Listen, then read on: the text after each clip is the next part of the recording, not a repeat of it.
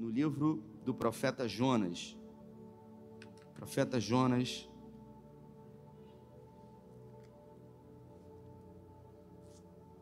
No capítulo 2. Nesse mês de setembro, eu vou estar falando especificamente sobre temas que vão. É, personagens bíblicos que, que vão nos fazer compreender um pouco sobre ansiedade, sobre preocupações, sobre depressão e também, por que não, sobre suicídio, uma vez que nesse mês de setembro é o mês de combate ao suicídio. Segundo a Organização Mundial de Saúde, hoje no Brasil, 35 pessoas por dia tiram a própria vida. Se você abriu aí seu dispositivo ou a sua Bíblia, Jonas no capítulo 2, a partir do verso 1, diz assim a minha tradução. Então, na barriga do peixe, Jonas orou ao Eterno, desesperado. Você pode repetir? Desesperado, em profunda angústia. Então vamos de novo. Desesperado, em profunda angústia, orei ao Eterno e ele me respondeu. Feche os seus olhos. Pai, essa é a tua palavra. E nessa noite em graça pedimos que o Senhor fale conosco, que o Senhor ministre aos nossos corações, que o Senhor tenha liberdade para operar, para realizar, para manifestar aqui, em nome de Jesus. Amém. Quero falar um pouco sobre esse personagem, que foi um personagem que viveu um tempo depressivo da sua vida. Afinal, Jonas, ele foi contrariado pelo Senhor. E antes de entrar especificamente uh, nesse personagem, eu queria dizer um pouco, falar um pouco sobre o que é depressão. É uma doença que afeta uh, muita gente. Hoje, no Brasil, nós vemos aí um grupo enorme de pessoas e principalmente servos de Deus, porque nós não estamos imunes às circunstâncias é, do tempo em que estamos vivendo. E a depressão ela, ela, ela começa a ser somatizada por vários fatores. Um deles é a ansiedade, é a preocupação, é o estresse. Né? 50% das pessoas que vivem um momento de estresse na sua vida desenvolve adulta, na fase adulta, desenvolve algum tipo de depressão, algum processo depressivo. E o estresse para a psicologia, ele é o momento de adaptação para uma mudança de rotina. Um exemplo, você tem a sua, a sua vida, a sua rotina, e de repente, diante da rotina que você tem, você perde um ente querido. E aí foi desenvolvido um estresse ali. É, do momento em que esse estresse apareceu até o momento em que você conseguiu superar, é, esse período é chamado de estresse. Tem gente que não consegue superar uma perda de alguém que muito amava, que morreu, uma traição, uma grande decepção, uma doença com um diagnóstico contrário, ah, uma falência, uma perda de emprego, ah, uma procura por muito tempo por um emprego e, e ao não encontrar um emprego desenvolve um período de estresse. Então são vários os motivos que levam ao estresse que podem é, levar, segundo a OMS, 50% desses casos levam a depressão. E a ansiedade, né, ela começa. É, todos nós temos algum nível de ansiedade. Quantos são ansiosos aqui? Tem coragem de dizer? Tem coragem. Levantar a mão, sou ansiosozinho, tenho um pouquinho de ansiedade, não tenho, né? Então, eu, eu tenho ansiedade, mas a minha ansiedade normalmente ela é controlada. Ela é controlada. Aconteceu um fato comigo, alguns anos atrás, que revelou realmente a minha ansiedade, como às vezes coisas acontecem na nossa vida que a gente não se dá conta. Eu me lembro, fui fazer um velório de alguém que morreu, foi vítima de infarto, morreu é, de uma forma inesperada. E aí é aquela coisa, quando a pessoa morre, está é, tá num leito de hospital, está vivendo um período já há algum tempo, você meio que já está esperando. Agora, quando é um infarto, é, né, pastor Juan? É algo que você não espera. E eu fiz esse, esse velório, todo mundo ficou muito chocado, aquela coisa toda. Eu nem me dei conta, gente, isso fica na minha rotina. Né? Lidar com o nascimento de pessoas, com morte de pessoas, é algo é, do nosso currículo da vida, pelo nosso ofício. E Aquele dia eu fiz o velório e alguns dias depois eu acordei um dia com uma dor no peito no meu lado esquerdo. E aí aquela coisa. Primeira coisa que eu pensei que era, era o quê? Tô tô o quê? Tô infartando. Mas como eu sou homem, eu não fui no médico. E eu não falei para minha esposa no primeiro momento. Falei, gente, Eu falei aquela palavra que você fala. Estranho. E aí eu, meu Deus, o que, que é isso? Coisa, aquela dor no peito. Eu falei, meu Deus. E aí, quando chegou a noite, aumentou a dor. Eu falei, meu Deus, cara, que doideira isso. Eu falei, vou falar nada para Carla, não, vou preocupar ela, né? Afinal, pode não ser nada, apenas um infarto. Pastor Alexandre Barreto quase foi embora, assim, 88% de obstrução. E aí, à noite, eu sentindo muitas dores, e eu falei, cara, não vou falar nada com Carla, não. Irmãos, de madrugada eu não consegui dormir direito. Eu falei, cara, eu preciso ir no hospital. Eu tô, tô mal. Naquela noite eu não dormi direito. E aí eu fui para o hospital. Não vou dizer por uma questão de não ter problema aqui, porque eu vou falar daqui para frente. Eu fui procurar um pronto-socorro aqui é, tem um plano de saúde. E aí cheguei para Carla e falei, amor, vou dar um pulinho no, no, no, no hospital, estou com uma dorzinha aqui, nada demais, para não preocupar ela, né? Nada demais, não. Ela, o quê? O que, que houve? Meu Deus, fulano morreu agora, infartou. Tá vendo? Aí começou a reforçar positivamente. Falei, cara, será que eu estou infartando, meu Deus? Meu Deus, tão novo, o que, que houve? Não era para ter comido aquelas gorduras todas. E aí, e aí eu fui no hospital. Eu fui no hospital. Quando eu cheguei lá, né? Hospital cheio, aquela coisa toda. É, emergência de hospital aqui é sempre, a maioria das vezes, profissionais recentemente formados que estão lá dando plantão. E quando eu cheguei lá, estava cheio, lotado. E eu já estava um pouco preocupado. Estava ansioso, preocupado. E aí, quando eu cheguei lá, que sentei na frente do médico, eu falei: Ó, oh, cara, estou com dor no peito desde, desde anteontem, uma dor forte aqui e tal. Aí ele foi, fez algumas perguntas me botou aquele negócio, começou a escutar nas minhas costas, falou assim: ó, vamos fazer um eletro e vamos fazer um exame para poder ver as suas enzimas, para ver se você não está infartando. Eu falei: o quê? Ele falou: é, a gente vai fazer os exames. Aí eu falei: meu Deus. Aí nesse momento você já preocupa. Fui para a sala, sentei lá, o cara botou aqueles negócios aqui, começou a fazer o eletro. E aí eu já estava muito preocupado. E eu, obviamente, o rapaz lá, tranquilo, né? Devia ser um enfermeiro, e quando terminou, eu falei: E aí, irmão, o é, que que deu? Ele falou: Olha, eu não posso falar nada aqui, tem que ser com o médico. falei: Meu Deus, é alguma coisa, eles estão escondendo alguma coisa de mim. Quando ele me entregou aquela fita, eu estou falando a verdade aqui, irmãos. Quando ele me entregou aquela fita, eu bati até uma foto, mandei para minha esposa. Quando ele me entregou aquela fita, eu não leio nada, um monte de, de riscado assim, entende? Não vai entender. Eu entendo um pouco da Bíblia um monte de riscado assim, e estava escrito assim, num pedaço, anormal. Eu falei, estou infartando. Caraca. Me deu e falou, entrega para o médico. E aí você vai naquelas baias, estava cheio já. Quando eu cheguei lá, eu já peguei, dá licença, que eu infartando, deixa eu passar na frente. Foi? Foi, dá licença. E aí, o médico com uma moça sentada e eu esperando, quase que entrando e pedindo para ela sair. Eu já preocupado. E aí eu dei o papel na mão dele, ele olhou e eu falei, ó, oh, tá dizendo aí que eu tô é, infartando, que tá. Aí ele falou, o quê? Quem falou isso para você? Esticou? Eu falei, não, tá escrito anormal aqui. Aí ele falou, não, isso aqui é outra coisa. Eu falei, meu Deus. Aí fez os exames, eu tive que voltar depois para buscar o resultado do exame. Aí quando eu voltei, sentei diante dele, eu falei, e aí, doutor? Ele falou, é gases. Eu falei, eu acho que eu quase que infartei de verdade. A gente acaba percebendo que a ansiedade ela só vai aumentando de nível e fazendo mal a gente, nos pré-ocupando. Eu me lembro que quando a gente foi para Israel em 2019, aconteceu um fato desse. A, é, a imigração de Israel é muito difícil. Você que já foi nos Estados Unidos, talvez aí, Lá não se compara, é um nível hard. Para entrar lá é uma luta, uma dificuldade. Eles criam resistência, perguntam. E aí a gente chegou lá, eu não falo inglês, Jefferson falava inglês lá, e os irmãos, aquela coisa toda. E aí a gente no guichê, e o cara começou a perguntar, saiu, veio uma moça, começou a perguntar, e eu comecei a falar: tá estranho isso, cara. Muda um monte de gente, pega papel, chama, eles falando na nossa frente uma língua que a gente não entende em hebraico. Eu falei, cara, é estranho. Ele, não, calma, fica tranquilo, calma. Né? Porque a gente vai, a gente vai para o Google, e o mal é esse, cara. Você vai para o Google, seu professor, você só escuta barbaridade lá. Você vai dizer para mim que não?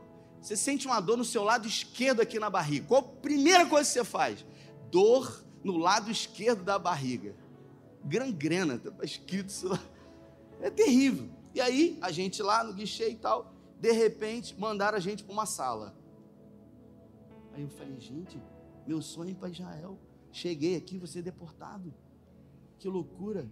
Eu e os quatro irmãos fomos para essa sala. Quando a gente chegou nessa sala, uma sala, tinha um monte de gente sentado na sala. Eu falei, cara, está acontecendo alguma coisa, não é possível, cara. Não é normal isso. Eu já fui em alguns outros países. Não é normal botar numa sala. O que está acontecendo? E aí a gente sentou, uns ficaram em pé, eu sentei. E de repente, quando eu sentei, eles começaram a conversar. Eu, eu confesso que eu não falei para eles tudo isso que eu pensei. Né? É, talvez eles estavam tranquilos ou estavam fingindo que estavam tranquilos. Não sei, eu sei que eu comecei a preocupar ali. E aí, de repente, quando eu sentei, que a gente, eles começaram a conversar, uma pessoa que estava do meu lado falou assim para mim: Você é brasileiro? Eu falei: Sou. Ih, cara, legal, bacana. Aí eu falei: Ah, você também é? Sou. Aí eu falei: Cara, mandaram a gente para cá. Eu falei: Cara, eu vou começar a perguntar esse cara aqui. Mandaram a gente para cá. O que, que houve? Ele falou: Rapaz, não sei, estou há seis horas aqui. Falei: O quê? Você fez o quê, meu irmão? Entrou com uma bomba aqui? Foi na Jordânia, ele foi no Líbano, né? Alguma coisa assim. E aí o cara começou a me fazer algumas perguntas. O cara. Aí eu falei, cara, esse cara é um espião, meu. Eles botaram o cara aqui para poder perguntar algum. A sua cabeça começa a viajar de uma maneira. Faz sentido isso ou não, gente? Você começa a pensar, irmão. Não é possível, deve ser alguma coisa, deve ser. Aí você começa a ficar preocupado assim, não vou falar nada. Aí o cara chamou a gente de novo, um outro cara veio, aí começou a perguntar quantos dólares eu tinha levado, quantos dólares eu tinha levado. Aí me entregou o visto, eu falei, ai, graças a Deus, me entregou o passaporte. E aí perguntou para um irmão que não tinha levado, tinha levado uma quantidade maior de dólar. Aí quando o irmão falou, não, para que, que você está trazendo isso tudo? Pegou o meu visto na minha mão, o passaporte. Eu falei, meu Deus. E aí o cara começou a fazer perguntas de novo, até que perguntou se estava com droga na barriga, o irmão, o Eduardo, estava com um casaco, ele meio gordinho, né? Aí ele, tadinho, falou, está perguntando, o Jefferson traduzindo, ele está perguntando se está com droga na barriga. E ele, não tem nada que, não, que eu saiba. E a gente conseguiu entrar. A gente acaba percebendo que a ansiedade é um mal e que se ela não for controlada, ela é que controla a nossa vida, ela é que controla as nossas atitudes. Uh, nós estamos diante de um profeta de Deus. Jonas, ele era um profeta do Antigo Testamento.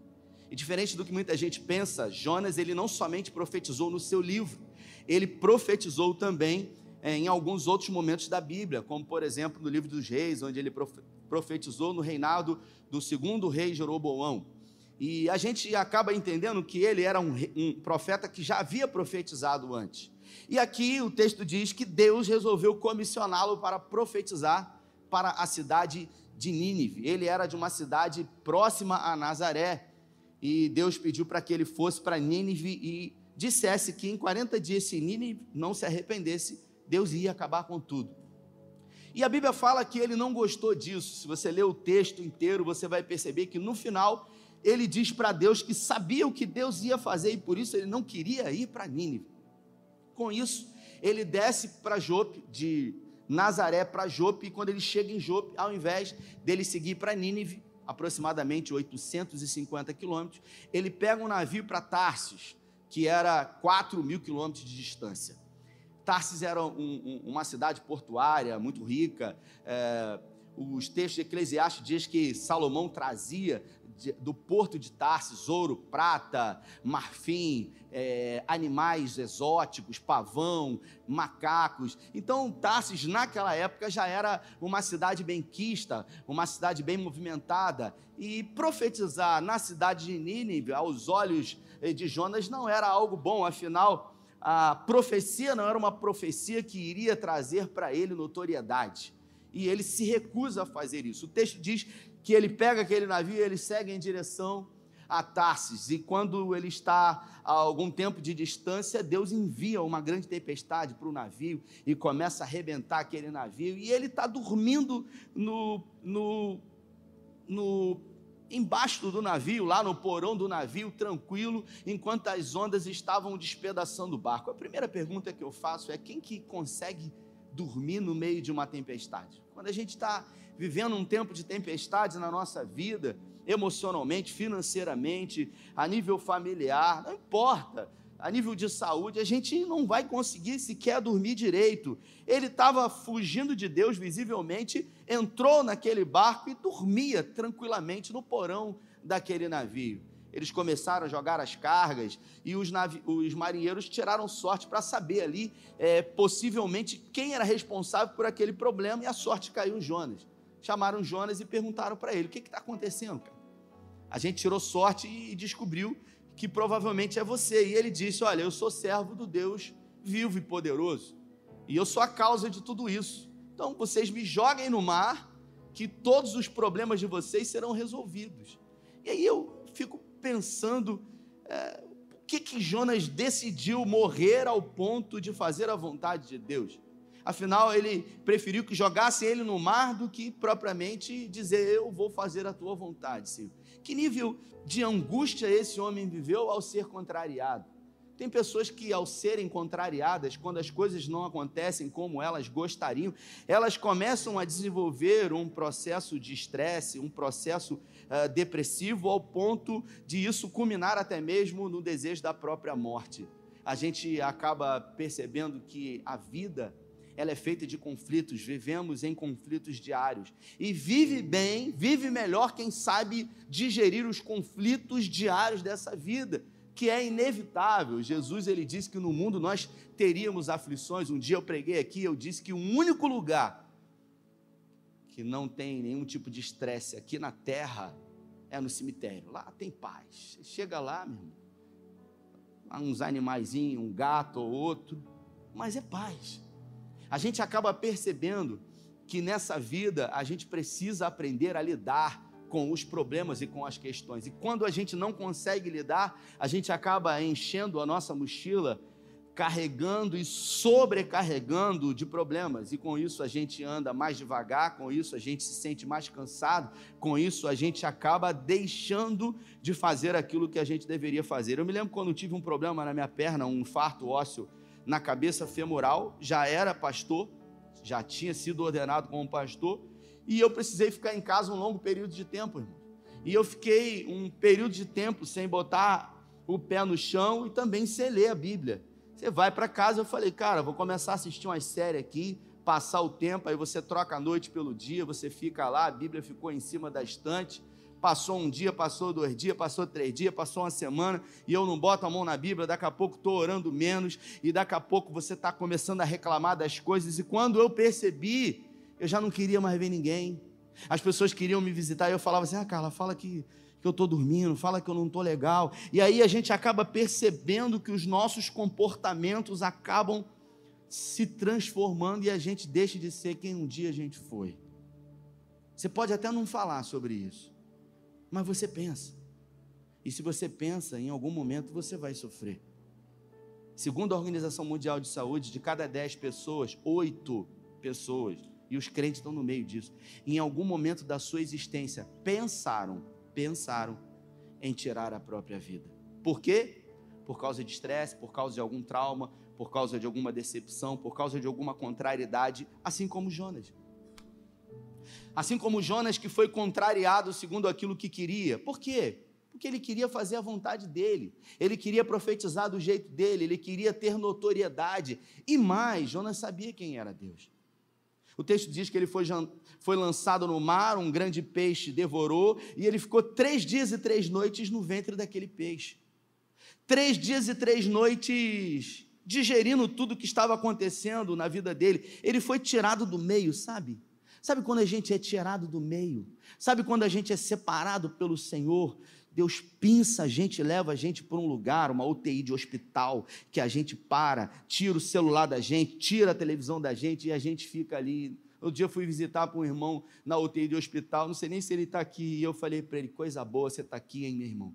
Ele falou: está repreendido, sangue de Jesus tem poder. Eu falei: meu irmão, se Jesus não te para desse jeito, quem que te para, irmão? Olha a vida acelerada que você tem vivido, cara. Você quer melhor coisa do que esse momento que você está aqui, de você se separar para o Senhor, de você falar com o Senhor, de você colocar para ele as suas questões, porque você não vai sair daqui agora. Então aproveita para ter esse relacionamento com ele. Então a gente acaba percebendo que Deus tirou ele do meio e levou ele para dentro do peixe. E ali não foi no meio de uma tempestade, onde se ele tivesse medo, ele poderia ter procurado um marinheiro ou o capitão do barco. A gente quer viver tempestade numa cobertura, num hotel de frente para a praia. Mas ali, se a gente tiver um problema, a gente pode chamar a recepção, a camareira. Agora, no ventre do peixe, você vai chamar quem? Num ventre do peixe só pode chamar uma pessoa, que é Deus. E a Bíblia fala que por tudo o que ele passou, ele sequer orou ao Senhor, até que ele foi engolido pelo peixe lá no profundo. Só depois de acontecer tudo isso, que ele resolveu orar. E quando ele orou, Deus ouviu. Eu vou repetir. Quando ele orou, e ele não orou no início, mesmo desobedecendo, Deus ouviu. E Deus ouviu e Deus deu novamente para ele um destino. O peixe foi lá, cuspiu ele em Tarsis e falou com ele. Deus falou para ele: agora faz o que eu estou mandando.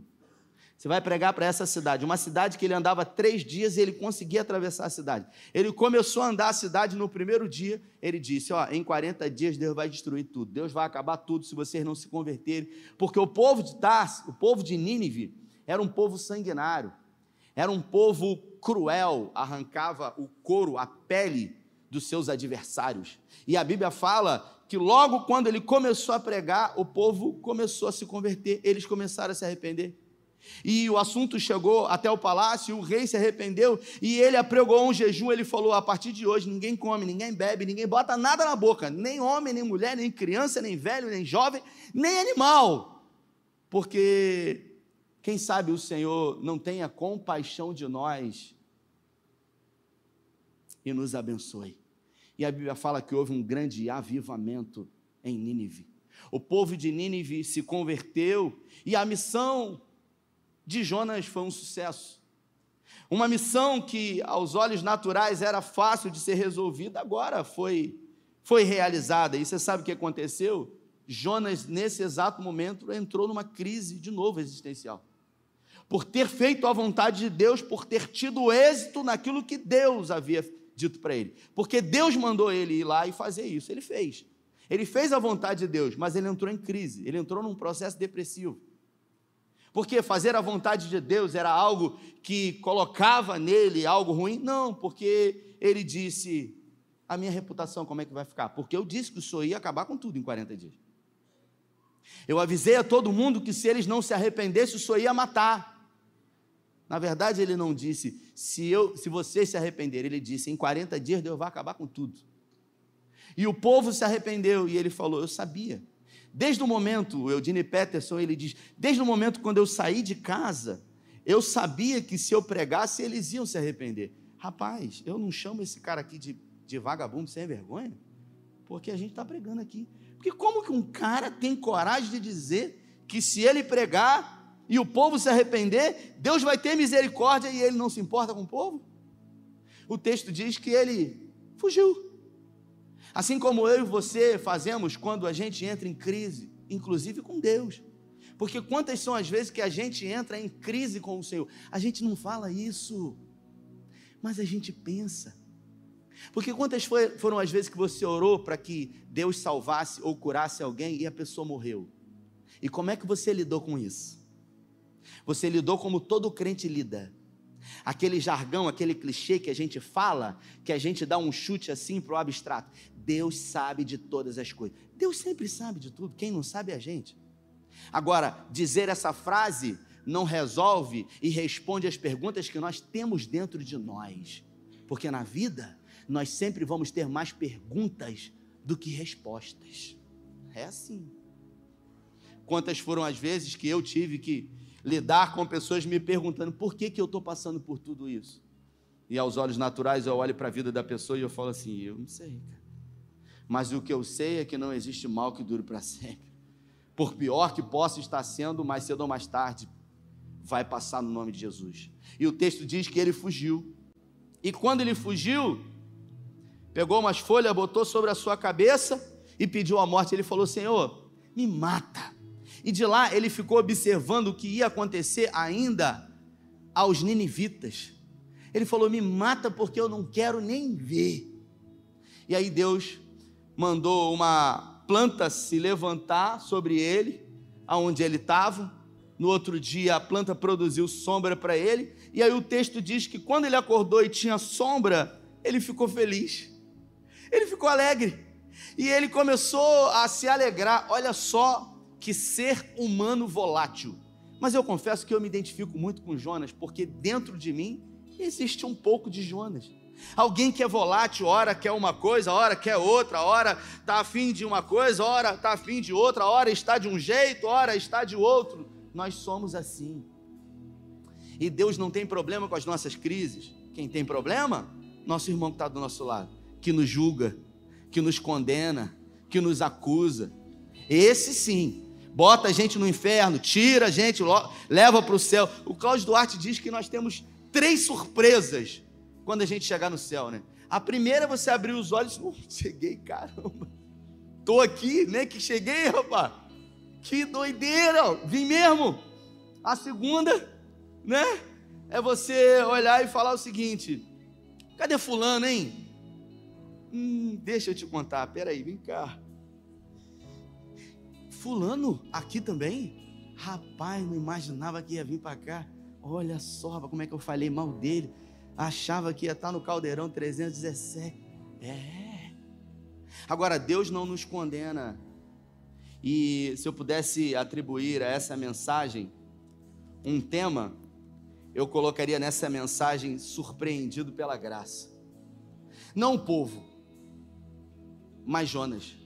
Jonas ele foi surpreendido pela graça, porque observe comigo, quem pregou nessa história aqui não foi Jonas.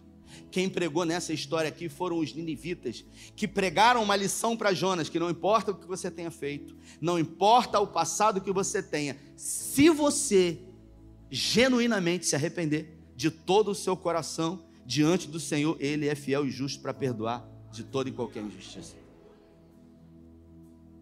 Só que Jonas resolveu dar mais valor a uma planta que depois foi comida por um bicho do que propriamente por aqueles 120 mil homens e mulheres da cidade de Nínive.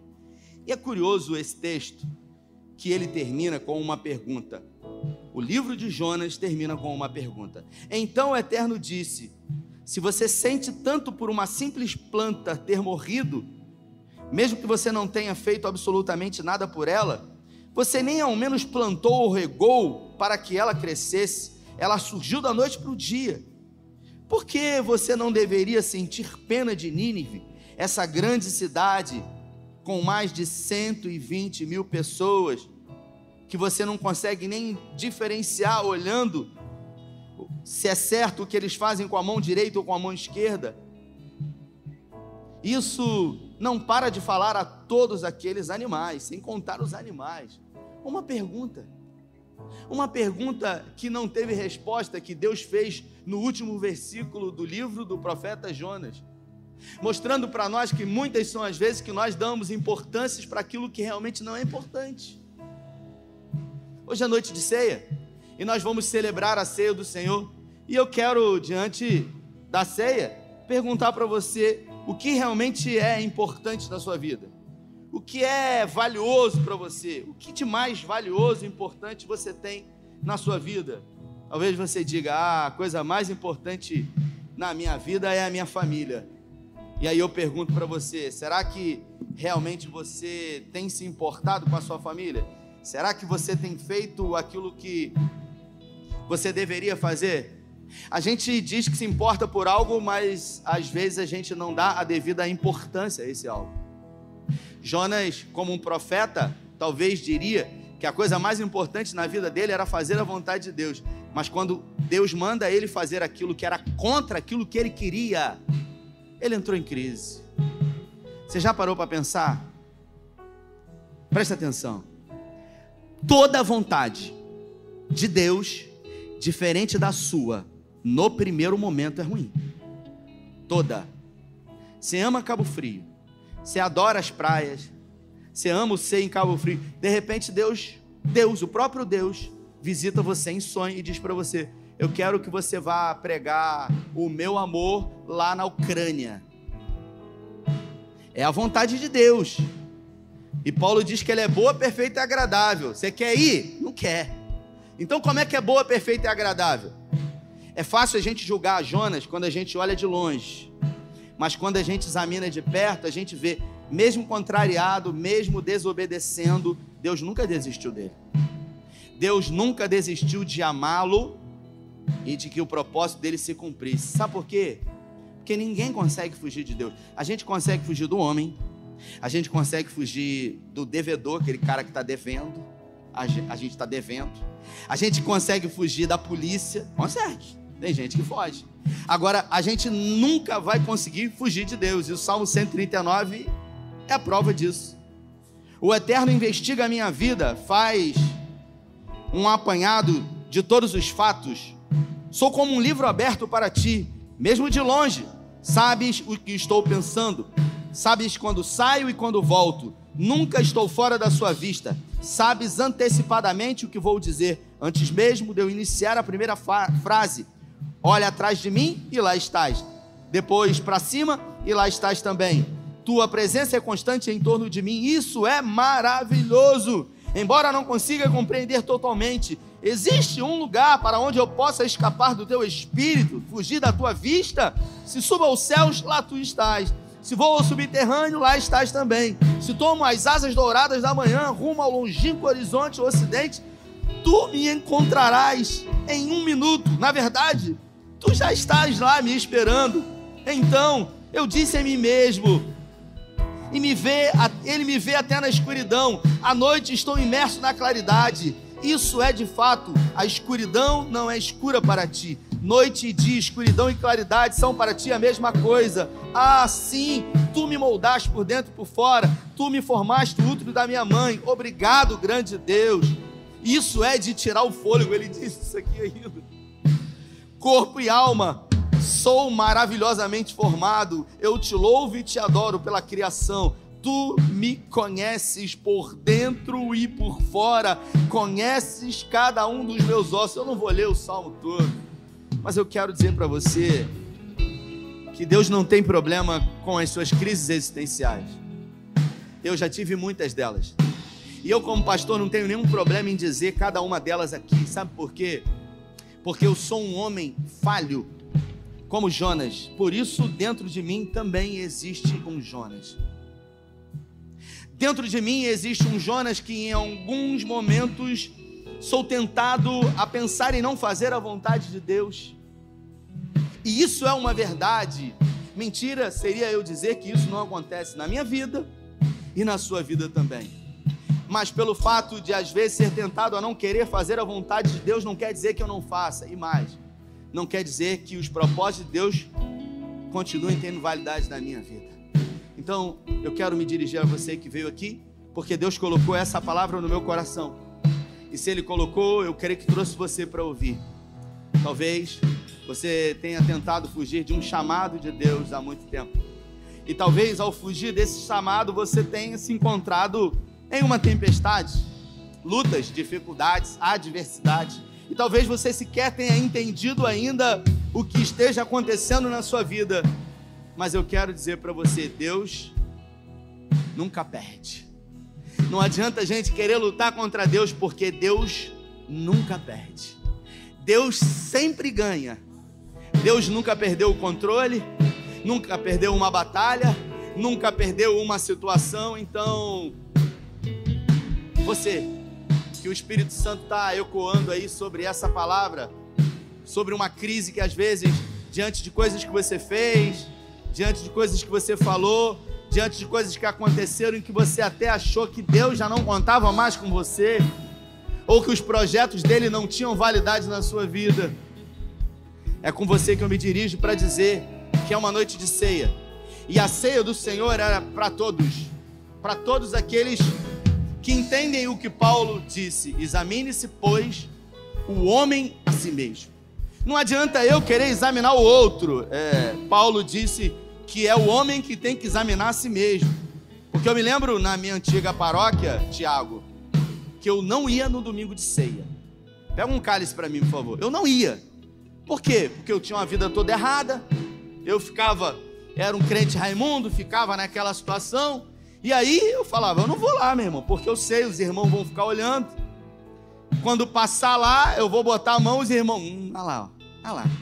A vida toda errada. Ainda, ainda tinha aquela senhorinha, a vida toda errada. E aí eu sequer colocava a mão. Até que um dia a gente cresce e a gente lê o que Paulo falou, né?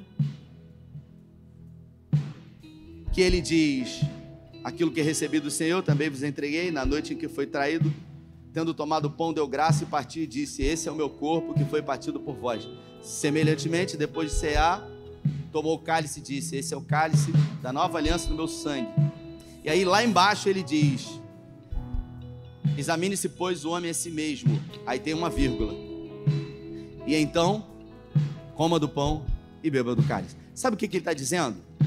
Ele não está dizendo que você pode comer e beber qualquer pessoa. Ele está dizendo que o seu pecado não pode impedir você de comer isso aqui. Mas não é dizer para você que, mesmo em pecado, você pode comer e beber isso aqui. É muito mais do que isso. É dizer para você que o que ele fez por você é capaz de tirar você do pecado. Então, examine-se, pois, o homem é si mesmo. E então coma e beba. Quando você se examina, você olha para você e você diz: Eu não estou com a vida legal. Então, ao examinar e dizer: Eu não estou com a vida legal, você pensa e tem a convicção, mas eu posso estar com a vida legal se hoje eu decidir, porque a cruz me libertou, porque o sangue que foi derramado por mim purificou todos os meus pecados. Então é muito mais do que ter uma legalidade para continuar pecando. É o poder da graça para tirar você poderosamente do pecado. Queria que você ficasse de pé. Eu queria que por um momento você fechasse os seus olhos. Você permitisse que o Espírito Santo soprasse no seu coração. Eu quero pedir que o Espírito Santo sopre nesse lugar e que a graça do Senhor te surpreenda hoje. E que para que isso aconteça, você não precisa de uma música alta, uma música baixa. Tudo que você precisa é ter uma conexão com Ele, ao fechar os olhos e se render a Ele. Então, se dentro de você existe um pouco de Jonas, assim como dentro de mim também existe, eu quero pedir a você que ore ao Senhor. Assim como Jonas orou no ventre daquela baleia, e ao orar foi ouvido pelo Senhor. A sua vida mudou, porque ele, mesmo contrariado, fez a vontade do Senhor. E no final, Deus perguntou para ele uma pergunta que o texto não dá resposta, dizendo: O que é mais importante, Jonas, para você, do que fazer a minha vontade, do que amar ao próximo como a ti mesmo? Feche os seus olhos. Se permita agora ser envolvido pelo Espírito Santo de Deus, por esse amor dessa cruz, por aquilo que esse sangue conquistou por você. Permita que o Espírito Santo ministre no seu coração os propósitos, os desígnios que ele tem para você. Que toda ansiedade, que todo medo, que toda preocupação vá embora, que todo processo de afastamento depressivo, ansioso, preocupado, seja jogado por terra na sua vida em nome de Jesus. Tudo aquilo que vem para atrapalhar, impedir, dificultar, perturbar, tirar o sono, a paz, a alegria, que seja repreendido no nome de Jesus na sua vida.